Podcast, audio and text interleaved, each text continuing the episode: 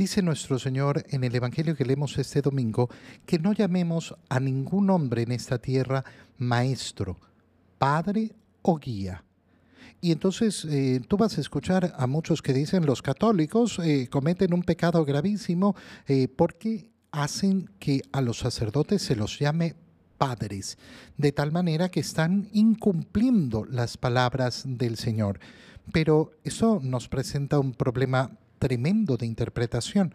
¿Por qué? Porque resulta que si yo leo el Nuevo Testamento, me voy a encontrar con que San Pablo se refiere a sus comunidades en un sentido paternal, y no solo de padre, sino además de madre, con corazón materno. Madre y padre son la misma idea de paternidad.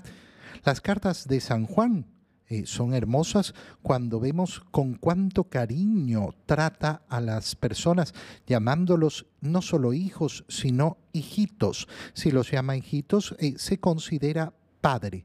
Entonces tendríamos que sacar de la Biblia los escritos de Pablo, los escritos de todos los apóstoles. Tendríamos que eliminar eh, eliminar esas partes de la Biblia. ¿Por qué? Porque no cumplen con lo que enseña el Señor. ¿Será en verdad que los apóstoles no entendieron lo que enseñó el Señor? ¿O por el contrario, que eh, es una falsa interpretación?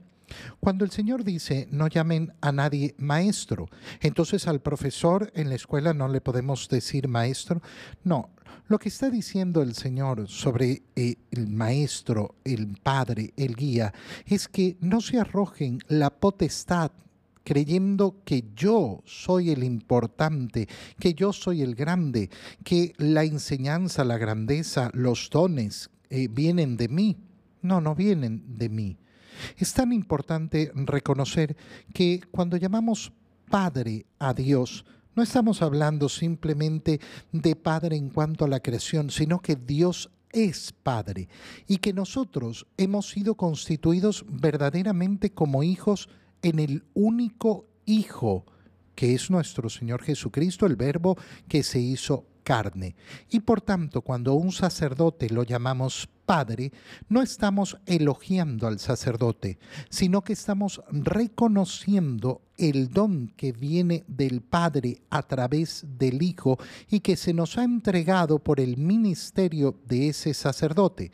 No estamos elogiando al sacerdote, estamos elogiando la obra salvadora de Dios realizada a través de la misión de ese sacerdote.